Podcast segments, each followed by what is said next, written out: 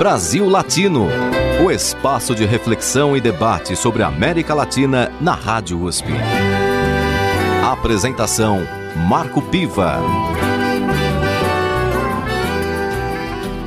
Olá, amigos e amigas do Brasil Latino, o programa que aproxima o Brasil da América Latina e a América Latina do Brasil. Toda segunda-feira, aqui na Rádio USP, você acompanha uma entrevista sobre temas de interesse do continente e do nosso país. Na edição de hoje, eu tenho a participação de Pietro Alarcon. Ele é professor de Direito Constitucional da Pontifícia Universidade Católica de São Paulo, onde fez doutorado, e membro da União Patriótica, membro da direção executiva nacional da União Patriótica da Colômbia. Bem-vindo ao Brasil Latino, Pietro. Muito obrigado, Marco. Muito obrigado pela gentil acolhida. Pietro, naturalmente o nosso tema hoje é Colômbia. O país é, passa por uma crise política, social e que tem aí aspectos também a ver com a pandemia, evidentemente, mas que podem ter causas mais estruturais. Eu gostaria que você eh, comentasse inicialmente o que está acontecendo na Colômbia hoje em dia. Bom, o, o que está acontecendo é o resultado de um acúmulo de lutas sociais desde o ano 2019, que começaram mais especificamente no dia 28 de abril, com uma jornada que foi convocada pelo Comitê Nacional de Greve e que posteriormente avançou até o dia 1 de maio e se estende até hoje. Ou seja, trata-se de uma sequência de lutas que começou, reitero, lá no ano 2019, que ficou um pouco interrompida ou paralisada em função precisamente da crise sanitária e da pandemia, do obrigatório isolamento social, né, que gerou a necessidade de que o movimento social, o movimento popular colombiano, as forças políticas, particularmente de oposição, tivessem que eh, ter uma nova forma de colocar seu descontentamento com relação, particularmente, à política econômica do governo e à caracterização do regime político colombiano, e que, em função de uma proposta infeliz do presidente Ivan Duque de reforma tributária, gerou as condições para esta jornada do dia 28 e que, reitero, se estendem até hoje. É dizer, eh, o importante, me parece, que se entenda, Marco, é que esta jornada que neste momento se registra não é o resultado do acaso, não é o resultado do capricho, não é o resultado de uma ação de terroristas contratados, de mercenários, de enfim.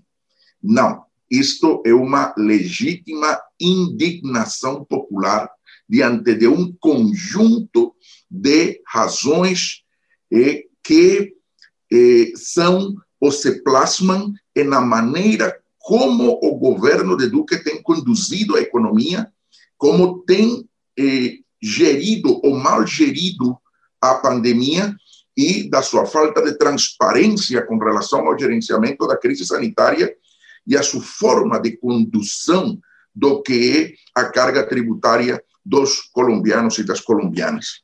São razões suficientes para eh, gerar uma situação de descontentamento que eclode, né, que explode neste momento eh, nessa, eh, reitero, legítima eh, indignação, nessa legítima proposta ou protesta né, eh, popular.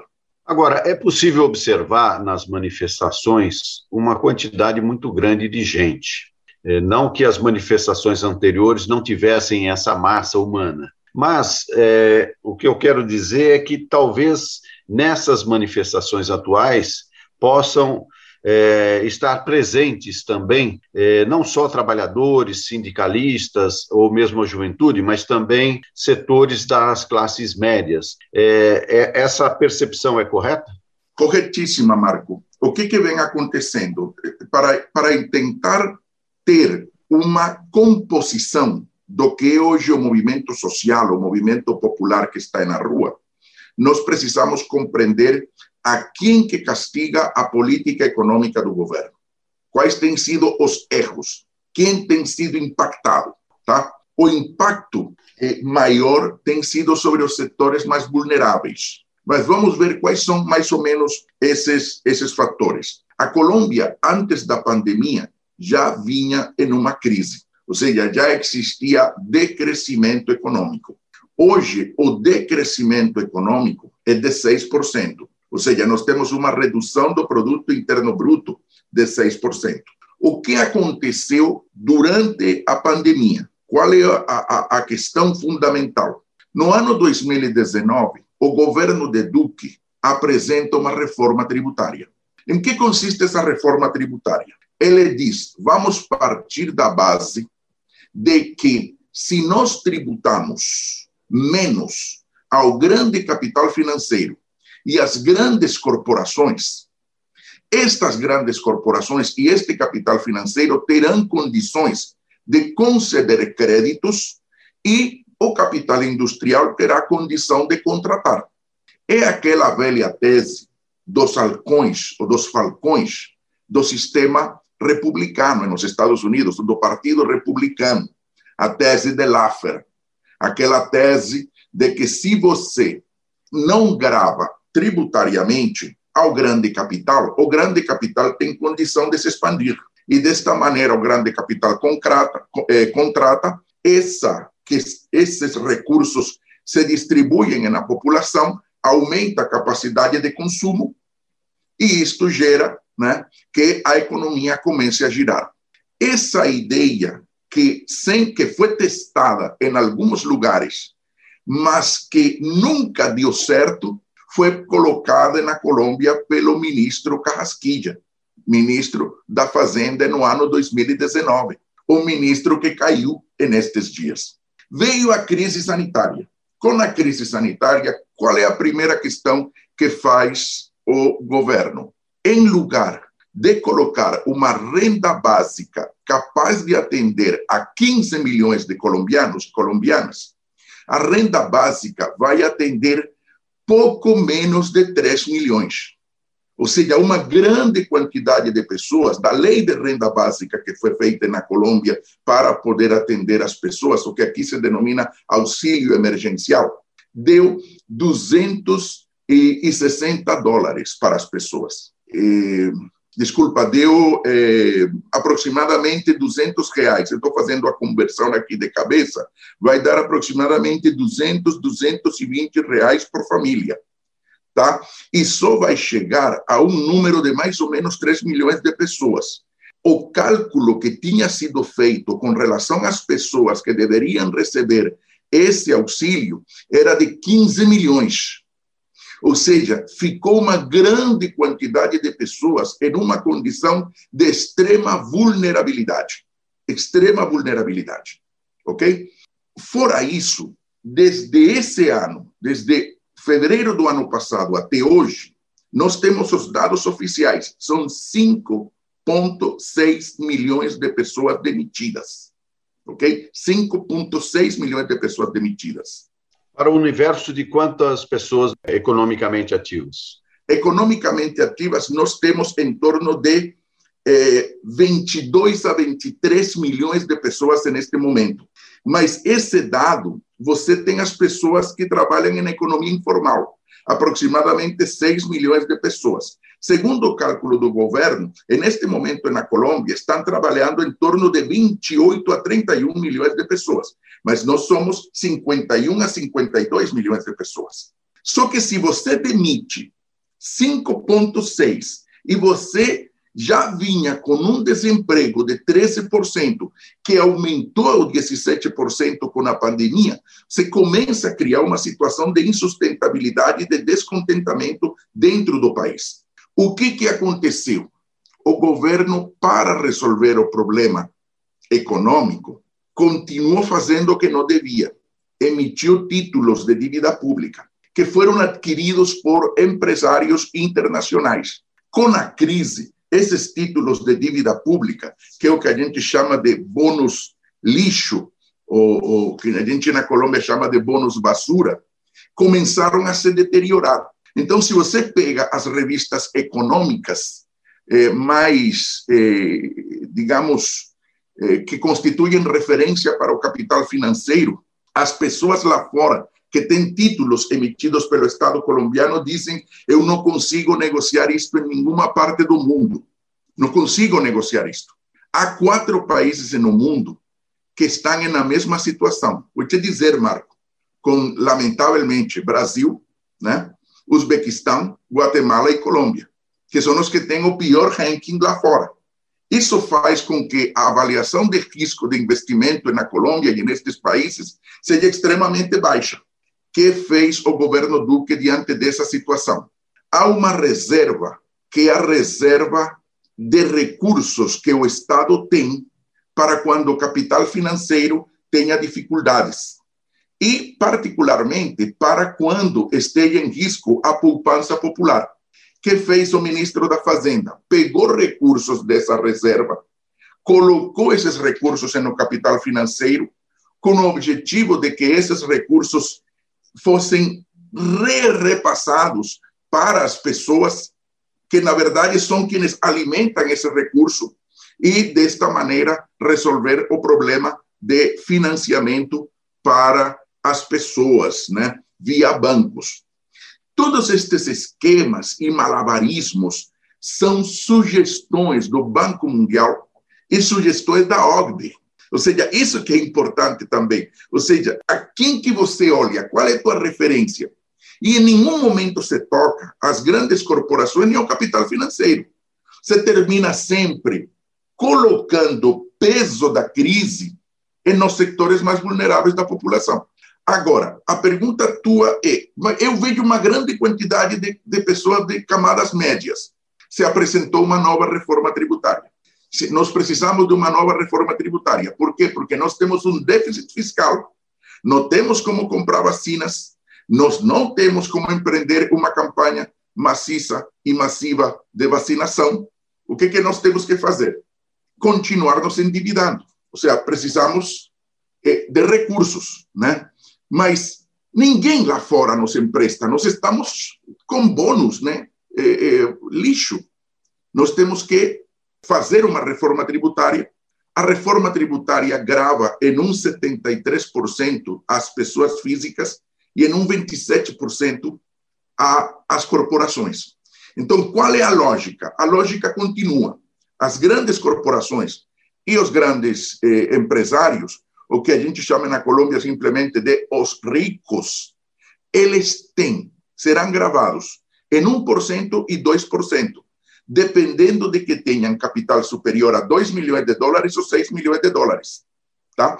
Enquanto isso, os 73% vai receber né, a maior taxa de tributação, 73%. E o imposto de valor agregado vai aumentar 19%. Isto que significa que os produtos de cesta básica, que a gente chama de produtos de primeira necessidade, eles vão ter um aumento de preços de 19%. Isso inclui leite, isso inclui carne, isso inclui serviços como água, isso inclui luz, isso inclui telefonia celular, isso inclui internet, isso inclui toda a parte referente à informática.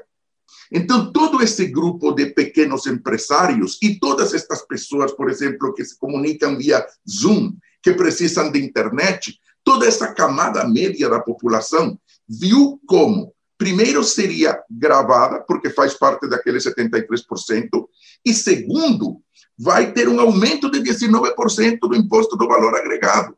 E é uma camada média que já vem suportando o peso da crise, porque muitos deles, muitas dessas famílias onde trabalhavam dois, agora trabalham, trabalham um, por conta da demissão de 5,6 milhões desde o começo da pandemia até hoje. Então, se você vai somando tudo isso, Marco, você vai criando um clima de profundo descontentamento, de indignação, o Duque errou o cálculo, achou que podia impor, via Congresso, uma reforma tributária para gravar 73%. E essa camada média ficaria realmente muito castigada, né, muito vitimizada por isso, e eh, não teve em conta que o povo já vem eh, organizando-se, já vem muito, que há um ambiente na Colômbia de, de descontentamento e que isso ia chegar um momento em que ia eclodir. E eclodiu. Pietro, nós vamos continuar nesse assunto no próximo bloco. Agora, para a gente dar uma pequena relaxada, já que você é colombiano, eu queria que você desse uma dica musical para os nossos ouvintes. O que, que você pode sugerir? Uma música bem colombiana de um, da década de 60 na Colômbia do século XX, El Barcino de Silva e Villalba. Então vamos ouvir essa sugestão do Pietro Alarcon, professor de Direito Constitucional da PUC São Paulo e membro da direção executiva nacional da União Patriótica. E o nosso tema hoje é Colômbia. Então vamos ouvir El Barcino com Silva e Villalba. Brasil Latino.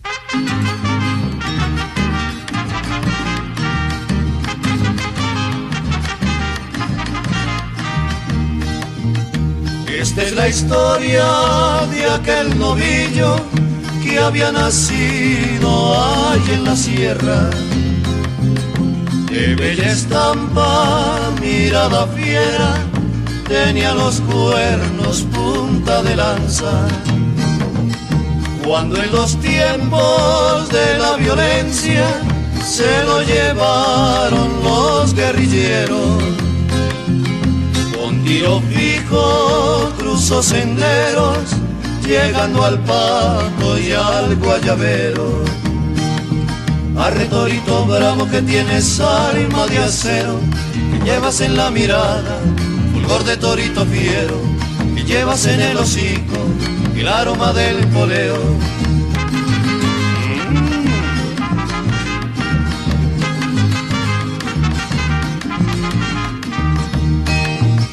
Pasan los años y hay olvidado, contra la muerte lucha el marcino. Lleva en el morro las cicatrices de fieras garras del canaguaro. Lo descubrieron los caporales y arriado al ruedo para San Pedro. La gente grita, viva el barcino, mientras sonaban los sanguaneros. Arretorito bravo que tienes alma de acero, que llevas en la mirada de torito fiero, llevas en el hocico el aroma del poleo.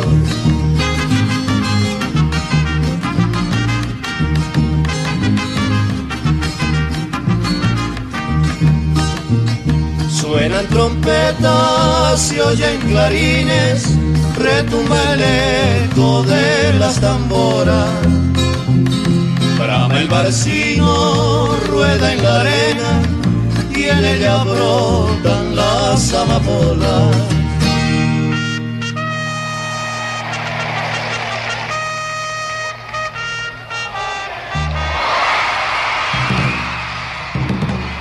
Arretorito bravo que tienes alma de acero, que guardas en la mirada, fulgor de torito fiero, que llevas en el hocico el aroma del poleo Arretorito bravo que tienes alma de acero, que guardas en la mirada, un de torito fiero, que llevas en el hocico el aroma del poleo.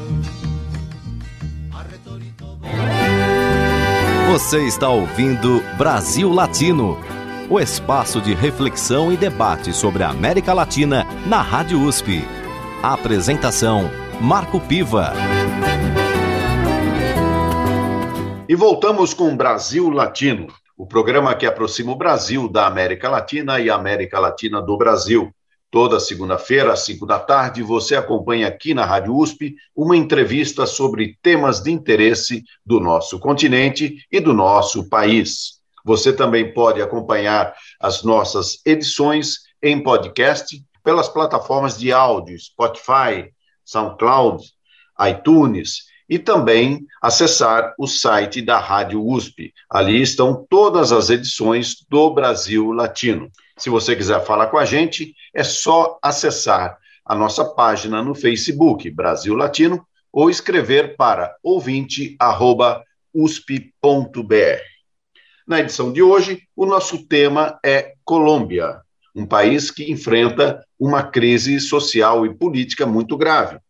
E para conversar sobre esse tema, tenho a presença de Pietro Alarcon. Ele é professor de Direito Constitucional da Pontifícia Universidade Católica de São Paulo, onde fez doutorado, e é membro da direção executiva nacional da União Patriótica. Pietro, no bloco anterior você falava a respeito das causas estruturais que levam a essa crise é, atual. Mas essa crise na Colômbia ela vem de longa data.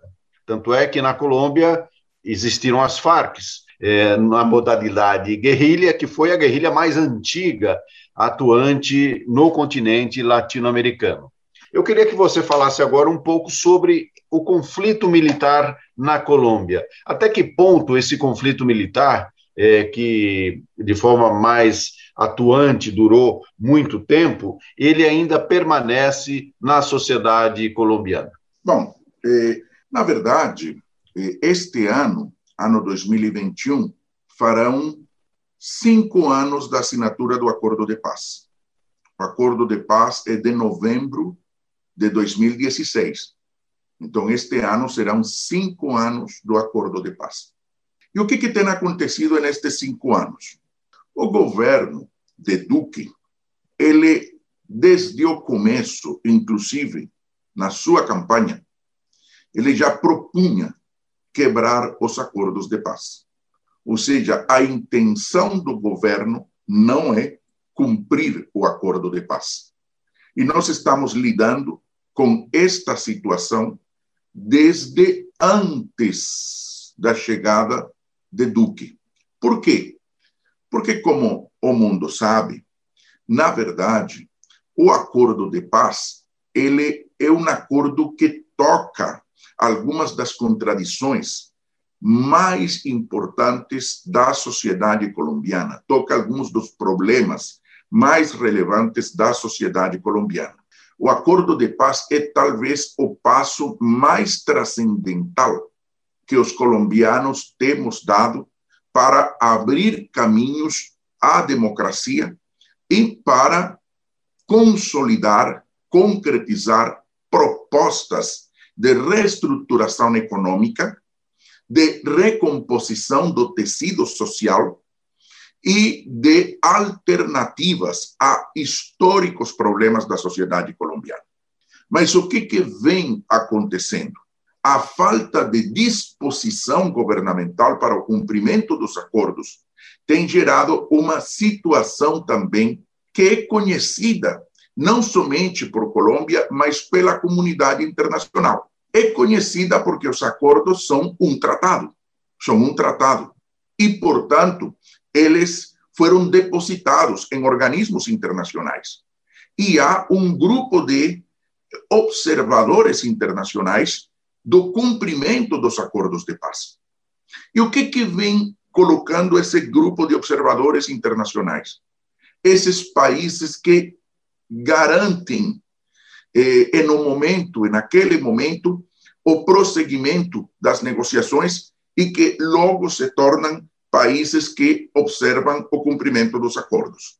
Primeiro, a maneira como mais de 150 ex-combatentes, militantes da, na época, guerrilha das Farc, e que hoje estão incorporados em várias regiões do país para trabalhar processos produtivos e nos quais para além do processo produtivo, eles também devem organizar-se no intuito de poder participar em um mecanismo deliberativo, participativo, da construção de, eh, de estradas, da construção de comércio, ou seja, de mecanismos de comércio. Estas pessoas que começam a fazer sua vida nesses locais e aos quais deveria se lhes garantir o elementar, que é precisamente o direito a viver, mais de 150 pessoas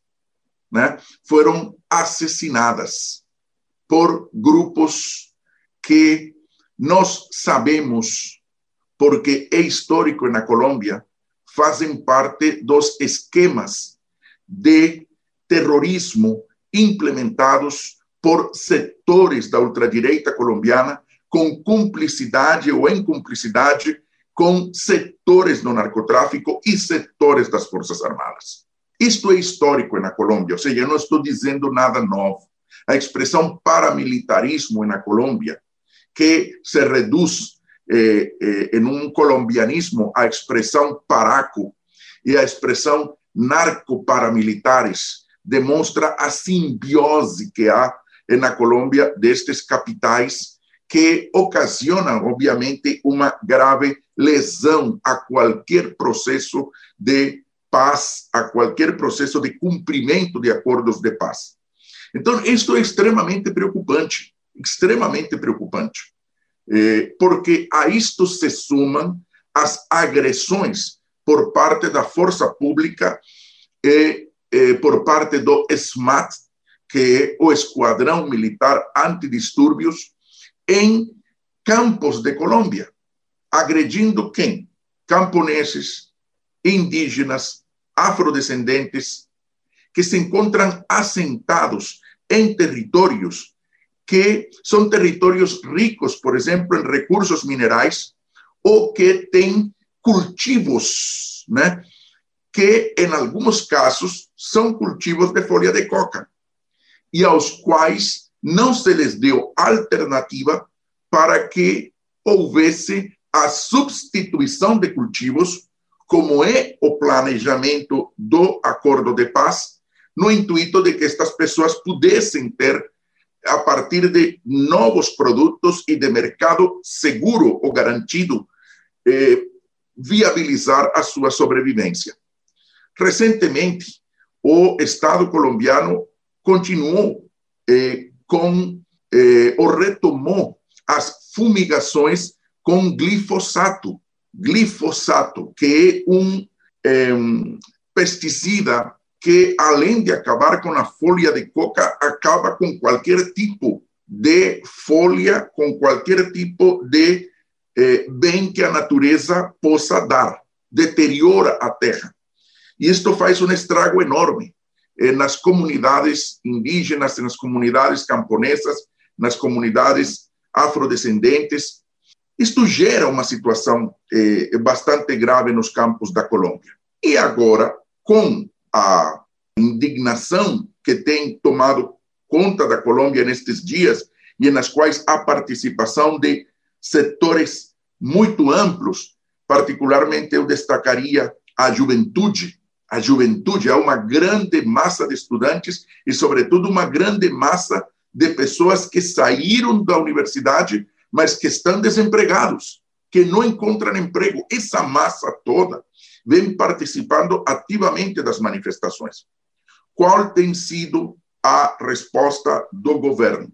A militarização das cidades, a ocupação das cidades, com a polícia, com as forças armadas e vem a polícia e as forças armadas disparando a sangue frio de frente contra as pessoas. E os dados das organizações de direitos humanos e das organizações sociais, bem como os dados que já internacionalmente estão sendo consolidados, sistematizados pelas organizações internacionais do sistema das Nações Unidas demonstram que na Colômbia o governo deve ser responsabilizado pelo desaparecimento de mais de 70 pessoas, pelo assassinato de mais de 21 pessoas, pela eh, violação aos direitos humanos de mais de 150 pessoas e de as violações eh, por parte da força pública eh, de mais de, em, de, em mais de 560 casos de detenções arbitrárias. Então, nós temos vários dados. Essa repressão que está acontecendo na Colômbia, Pietro, ela já vem de longa data e agora, então, parece que há uma intensificação. É, você falou é, do papel das forças policiais e também das forças armadas. Essa ação, ela é conjunta, ou seja, ela vem presente nas ruas é, com essas duas forças, ou cada força aí tem um papel estratégico nessa repressão? Há uma questão que é importante, Marco. A polícia foi a primeira que saiu para conter aos manifestantes. Foi a primeira que saiu. Com a, eh, e a polícia na Colômbia, hoje, dependendo do estado no qual se registra a protesta e dependendo da composição política, terão agir. Por quê? Porque elas estão subordinadas à governação do Estado. Ou seja, as polícias em qualquer lugar do mundo, elas se encontram subordinadas, né? ou pelo menos nos países democráticos ou, ou, ou pseudo-democráticos, ou com aparência de democracia, elas estão subordinadas aos Estados, de maneira que eh, a polícia, conforme seja a composição do Estado, das forças políticas, a maneira como se dará um tratamento a, eh, a situação de crise, né, que se lhe apresente ao Estado nesse momento terá um comportamento. Mas o que, que aconteceu? No momento em que o presidente observa que a reforma tributária, que é a sua grande fórmula de saída, bem como uma outra questão, que é o projeto 010, que é o da privatização da saúde, começam a ser, digamos, as bandeiras uh, os elementos centrais da protesta e quando começa a se observar o crescimento da protesta, porque uma coisa é você chamar a uma jornada no dia 28, mas a jornada se estende 29, 30, 1 de maio, as pessoas continuam nas ruas.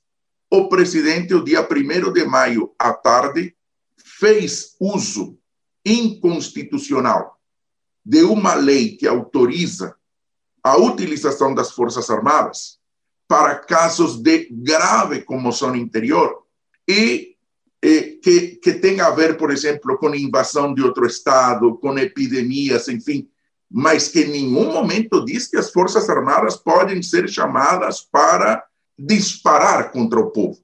E simplesmente eh, Duque utilizou as Forças Armadas para ocupar as cidades se criou uma dualidade entre a polícia e as Forças Armadas. Na prática, foi declarado um estado de exceção nos estados e nas cidades. Por quê?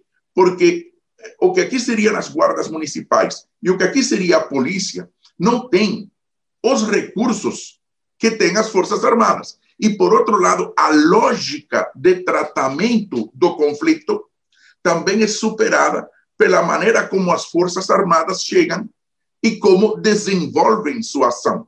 Porque a ideia é o inimigo. E neste momento, todo aquele que está na protesta é tratado como inimigo do Estado. E o ex-presidente Uribe, em um Twitter que posteriormente foi retirado, argumentou a necessidade de que se respeitasse o trabalho das Forças Armadas e o trabalho das polícias que é um trabalho de defesa do Estado, mas, ao mesmo tempo, justificou a ação de violência contra as pessoas. Então, eh, criou-se, na verdade, uma espécie de eh, estado de exceção, onde os governadores foram subordinados à autoridade presidencial e onde as Forças Armadas coparam as cidades e avançaram. Muito bem, Pietro. Nós estamos aqui no Brasil Latino discutindo a situação da Colômbia. E a participação é do Pietro Alarcon, professor de Direito Constitucional da PUC de São Paulo, onde fez doutorado, e membro da direção executiva nacional da União Patriótica. Para encerrar esse segundo bloco, Pietro, qual é a música que você indica para os nossos ouvintes? Uma música bem brasileira, do grande Zé Ramalho. Chama-se Vida de Gado. Adoro essa música. Brasil Latino.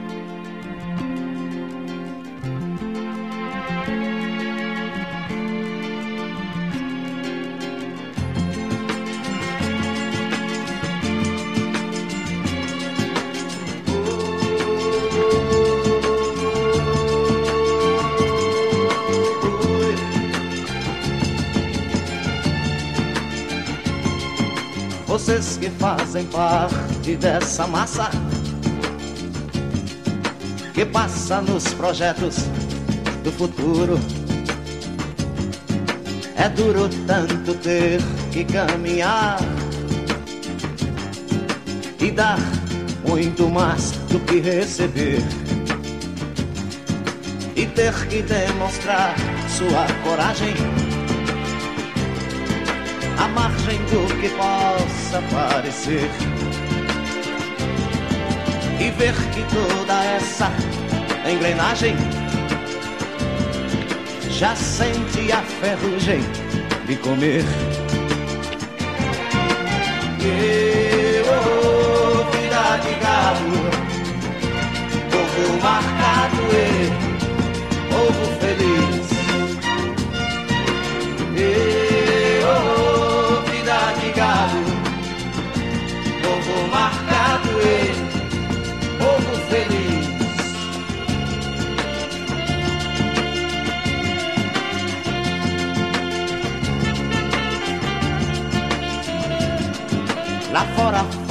tempo confortável. A vigilância cuida do normal. Os automóveis ouvem a notícia. Os homens a publicam no jornal.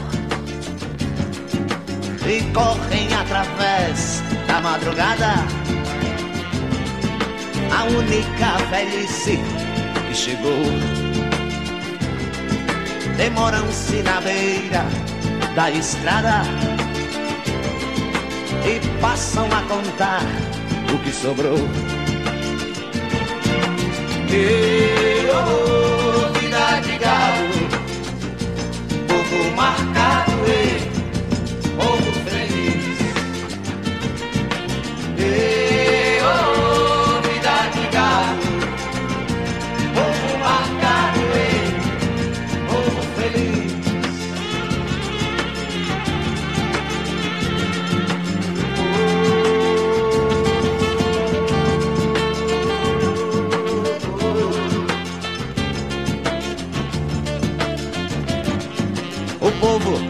foge da ignorância, apesar de viver tão perto dela e sonham com melhores tempos idos. Contemplam essa vida numa cela. Esperam nova possibilidade de verem esse mundo se acabar. A arca de Noé, o dirigível, não voam nem se pode flutuar. Não voam nem se pode flutuar. Não voam nem se pode flutuar.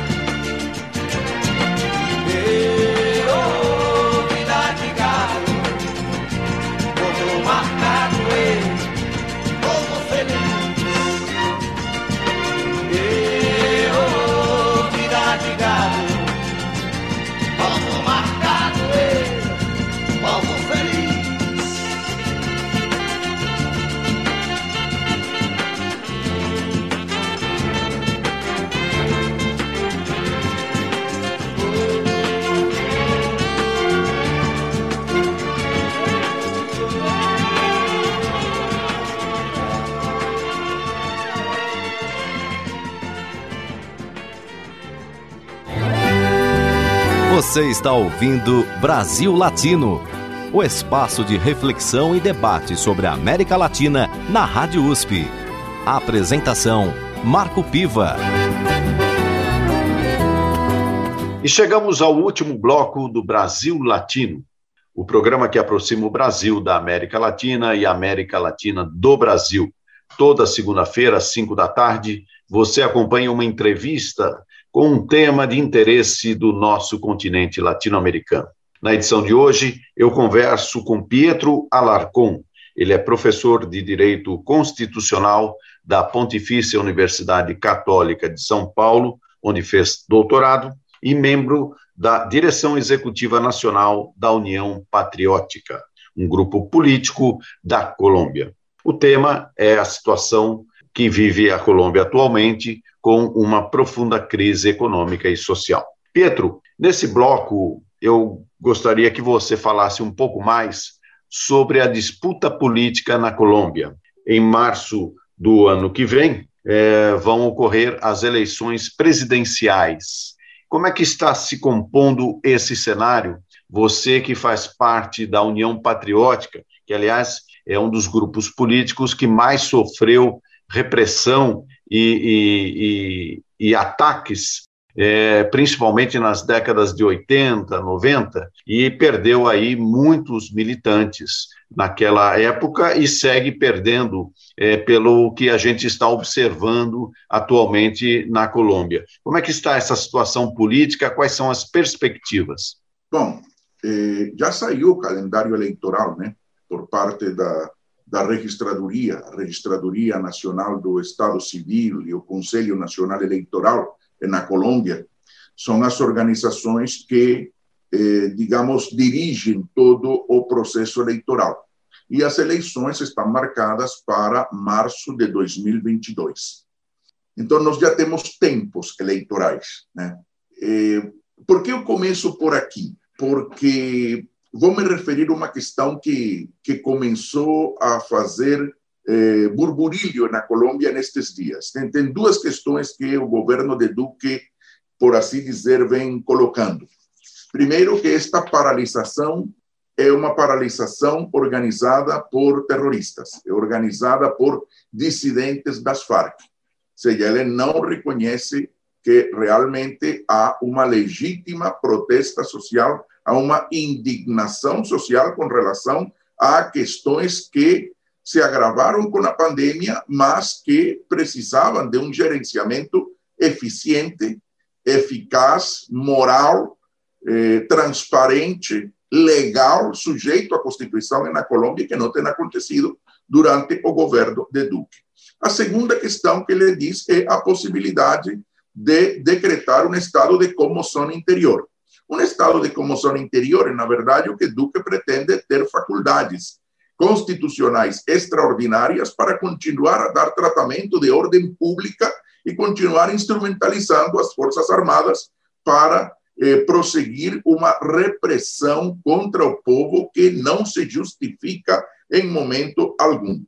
E, em terceiro lugar, ele vem falando e eh, da possibilidade de suspender as eleições, ou seja, que as eleições não, não sejam em 2022.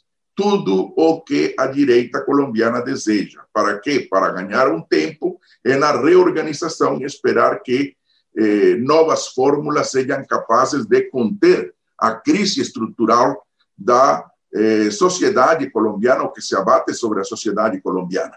Esta ideia não faz nenhum sentido. O calendário eleitoral já está, isto que nós eh, estamos neste momento vivenciando, na verdade, potencializa a necessidade de uma mudança de rumo na Colômbia, ou seja, de uma mudança de governo.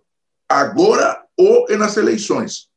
E é por isso que, desde o pacto histórico, aqui eu teria que explicar um pouco. O pacto histórico é o nome que tem sido dado na Colômbia a uma confluência, a um reagrupamento de forças políticas encabeçadas por Colômbia Humana, UP, mas no qual fazem parte setores como Movimento indígena, como eh, eh, setores eh, liberais, né, que não estão de acordo com esta política econômica e muito menos com a maneira como se dá ou se trabalha ou se desde o Estado se organizam segmentos para dizer que o tratamento de ordem público deve ser o fundamental e que justificam com isso eh, o incremento do orçamento para uma guerra que,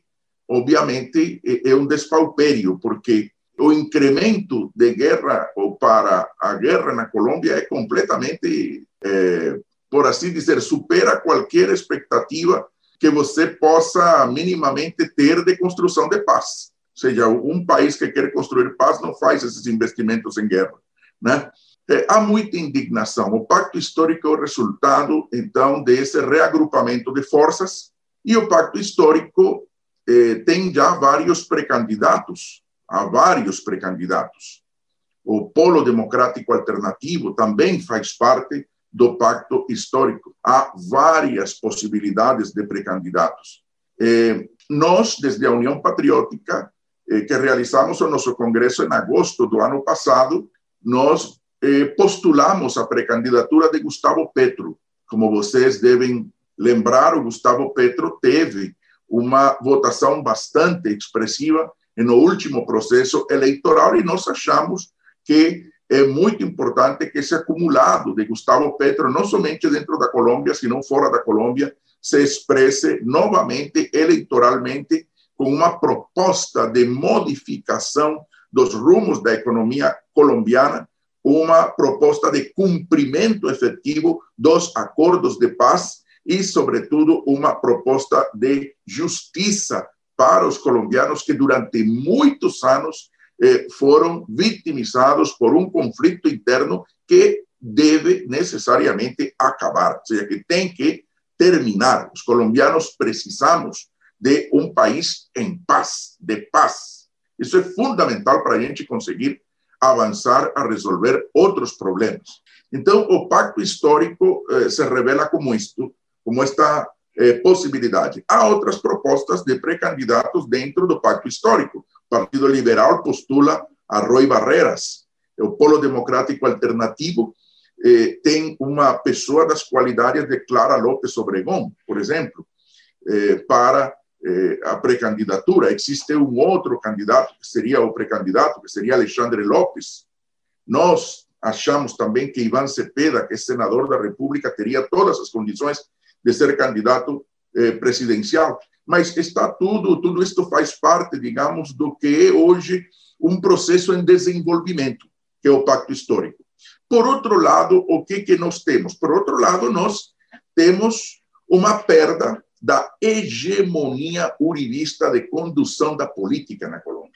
Isso é o que realmente chama a atenção. Isso eu queria só fazer uma interrupção, Pietro, para perguntar é, uma, uma questão importante assim para conhecimento do nosso público. É, Álvaro Uribe teve é, uma presença muito importante na Colômbia para, na representação desse setor é, de direita e até fez de certa forma, é, a, a, criação, né, criou, de certa forma, o Ivan Duque, que é um, um, sucessor de Álvaro Uribe. Eu queria saber como é que andam as relações entre Álvaro Uribe, o uribismo, né, e Ivan Duque.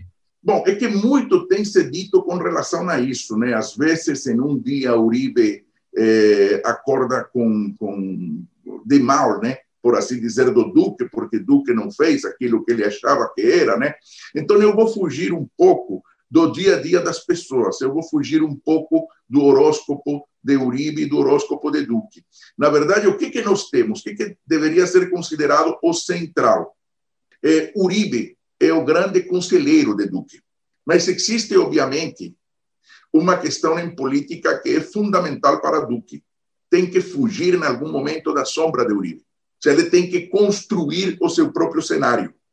Enquanto Álvaro Uribe esteja permanentemente dizendo eu sou teu guru e teu orientador, do que não tem essa condição.